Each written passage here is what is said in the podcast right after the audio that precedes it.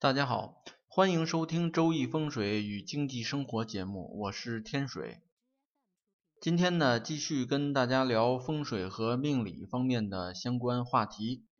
前些天呢，一起跟朋友去参加一场婚礼。这场婚礼呢，在北京的郊外一个葡萄酒庄园里边举行的，规模很大，也很豪华。在参加完婚礼回程的过程当中，坐在车上，旁边呢有一位小兄弟，在跟我聊天的时候呢，就提出了疑问，说为什么有的人呢说一辈子都会是行好运，从一开始还没有出生的时候，呃，从胎教就已经开始筹划了，然后到后来的幼儿园啊、小学、中学、大学呀。出国留学啊，提前就已经规划好了，而且这条道路呢是一条康庄大道，非常好。而且呢，十几年以后，说从国外留学回来以后，还能够有一个很好的平台能够发挥，从此呢就能够平步青云。他所说的这种现象呢，确实有。哎，我们当天呢去参加的婚礼。婚礼的主角呢，就属于这种情况。当然了，他现在还很年轻，至于以后的路如何去走呢，这还不好说。反之呢，有的人呢，却是从小呢就尝到了各种的不顺，到后来呢，学业呢也不能够真正使用起来，学无所用，到最后呢，只能是满足温饱。这两种人呢，就是反差特别大。他问这个问题呢，其实呢，要回答起来呢，是一件挺复杂的事情，很难用一两句话就说清楚。有各种各样的情况，需要分门别类的去解释。但是呢，那种解释呢，指的是微观上面具体的去分析。比如说，我现在要去投资某一个项目，这个项目到底能不能投资成功？或者呢，婚姻上面呢，我要跟某人呃保持关系，应该如何去做？或者是婚姻家庭呢出现了一些变故，我需要如何如何？这种的分析呢，或者操作呢，就需要用其他的办法。这个呢，无法用简单的话来去分析或者做出评判。但是这个小兄弟问的问题呢，显然不属于这种情况。他问的呢是一种宏观对一个人一生的命运的评价，这种呢相对方法呢就要简单一些。归根结底一句话就可以概括，就是呢人的命呢天注定，只不过呢就是需要强调刚才所说的，就是呢这个呢是指宏观的人的一生的命运的运势。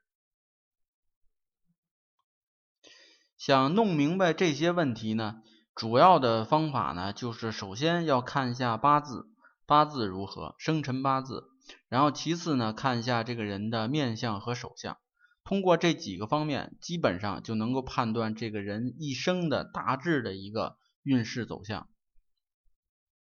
比如说，从八字命格上来看，这个人如果说命格当中很多的冲克的现象。说明这个人本身的命格或者是性格上面啊比较的情绪化，呃难以去容忍他人的一些错误啊或者是其他的不足，容易呢跟他人呢发生一些冲突。这种人呢，北京话有一个词来形容，就是不招人待见。所以呢，他比较难受他人的呃赏识。和这个提拔，所以在机关单位里边呢，难以出一些成就，或者是呃得到一些职位。不过这种人呢，适合于做那些单打独斗的一些工作，比如说呢，呃，教师、律师、医生，这些都是需要单打独斗的。他团队合作的情况呢，相对比较少啊。这种情况呢，他容易出成就一些。从面相上来看，有的人呢年纪轻轻就有抬头纹，这就说明呢，这个人呢，呃，步入社会呢相对比较早，而且呢一生啊比较的忙碌劳碌，是一个劳碌命。再看手掌，手掌上面呢这个杂纹交错，就有很多杂线。呃，手掌上呢一般有几条主要的线，呃，智慧线、生命线、命运线。感情线、婚姻线这些，这是比较主要的。如果说除了这些线以外，其他的还有一些线，一般人呢手上都没有。然后看的时候呢，命理师呢需要花时间去判断这到底是代表什么的线。这种线一多，也说明这个人呢一生当中啊，呃，又艰辛又劳碌。相反呢，如果说在生命线的两边，生命线是从下往上长的一条线，在手掌的中心位置。那么，如果是在生命线的两侧有并行的，呃，直的这个纹也往上走，这种纹呢，一般人也是没有的。这但是这个呢，不属于杂纹，这个呢叫贵人线，它在生命线的两边，呃，平行往上涨。如果有贵人线的人，说明呢这一生当中啊，他遇到的挫折呢比较少，而且呢，即便有挫折或者是有困难，都会有贵人相助，出手相助，所以它叫贵人线。从面相上来讲，看鼻子，这个鼻子如果说鼻梁比较挺直，鼻头呢又圆润，而且呢鼻的两侧呀叫鼻翼，鼻翼发达的人呢。具有比较好的理财的能力。呃，再看眉毛，如果眉毛又粗又浓的人呢，说明意志力比较强，意志坚定，而且有忍耐力。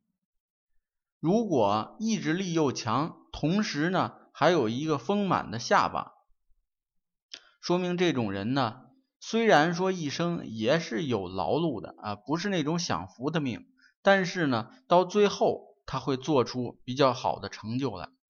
呃，所以呢，就属于那种白手起家的人。听了我的这些话呢，这个小兄弟呢就来了精神，他就问起了他最关心的，就是感情方面的事情。说有的人呢，经常呢在感情上面有失意，就是比如说几年呃交往几年的朋友呢，就开始分手了。但是有的人呢，虽然没交往那么多，但是呢，却有一见钟情的这种情况发生。通常呢，所谓的一见钟情呢，指的是呃，钟情完了以后呢，呃，迅速的能够结婚，这才叫一见钟情。如果说一开始打的火热，然后迅速降温，这种呢，只能说是一夜情，或者是一周情，或者一月情，并不算是一见钟情。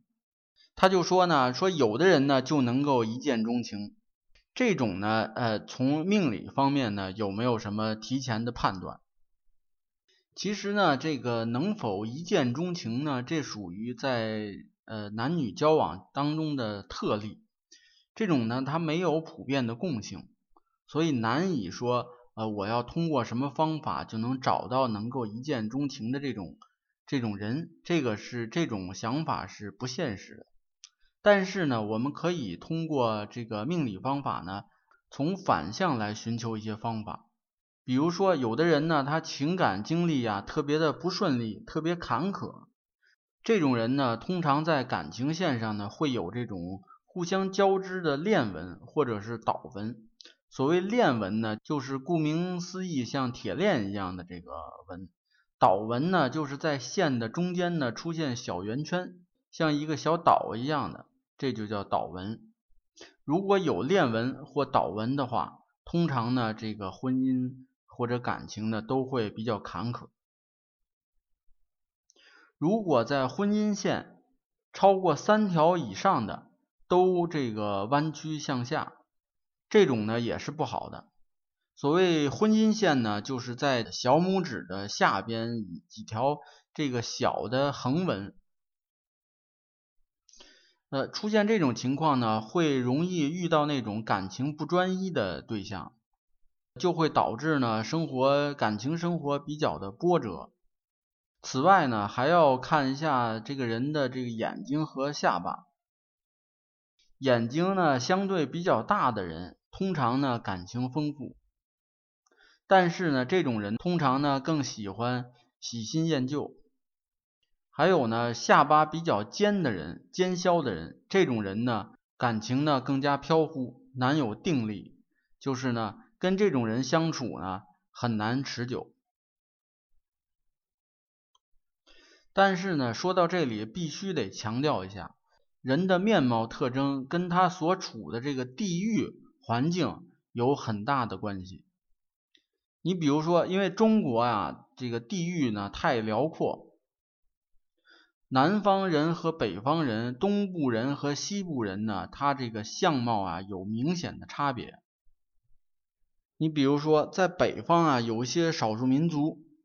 包括像朝鲜啊、什么鄂伦春啊、锡伯族啊、赫哲族啊这些，还有蒙古族啊这些民族呢，它普遍的都眼睛比较小，这是跟它的环境有关的。因为这个地方呢，它冬天比较冷，而且呢很漫长，还有风，所以这些人呢，他长期呢自然选择，呃，就造成了眼睛偏小，而且鱼尾纹多。所以呢，这样的人跟一个南方人比起来，他自然南方人就显得眼睛大得多，那你不能因为这个就说南方人呢感情不稳定，容易朝三暮四，这样就不对了。这里呢还需要再次的强调重复一下，就是上面讲的这些呢关于面相手相的这个判断呢，都是指对人的宏观的命运进行的评价，它可以预测这个人的一生的这个大致的运势。准确率还相对比较高，八九不离十的样子。但是呢，分析具体的某一件事情跟某一个人发生的关系的时候，就不能这么去判断，必须结合具体的事情，跟天时地利人和多方面因素都有关，综合的分析才能得出结论。